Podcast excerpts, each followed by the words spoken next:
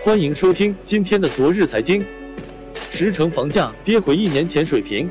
据上海易居房地产研究院发布的十月份房价指数报告显示，十月份七十城房价同比增幅继续收窄，并连续十个月呈收窄态势。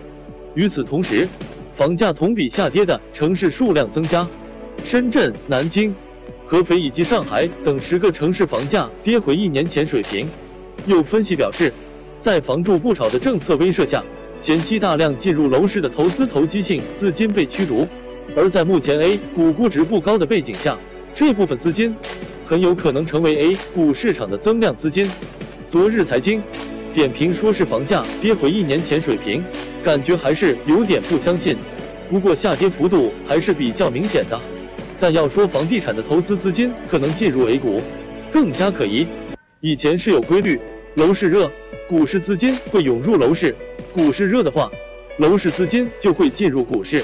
但现在楼市调整，股市却也是结构性分化明显，特别是在最近漂亮五十持续走跌情况下，更加不可能出现这种情况。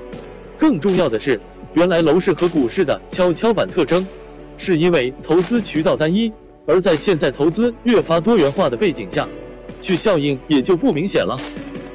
对于十个城市的房价下降，各位怎么看？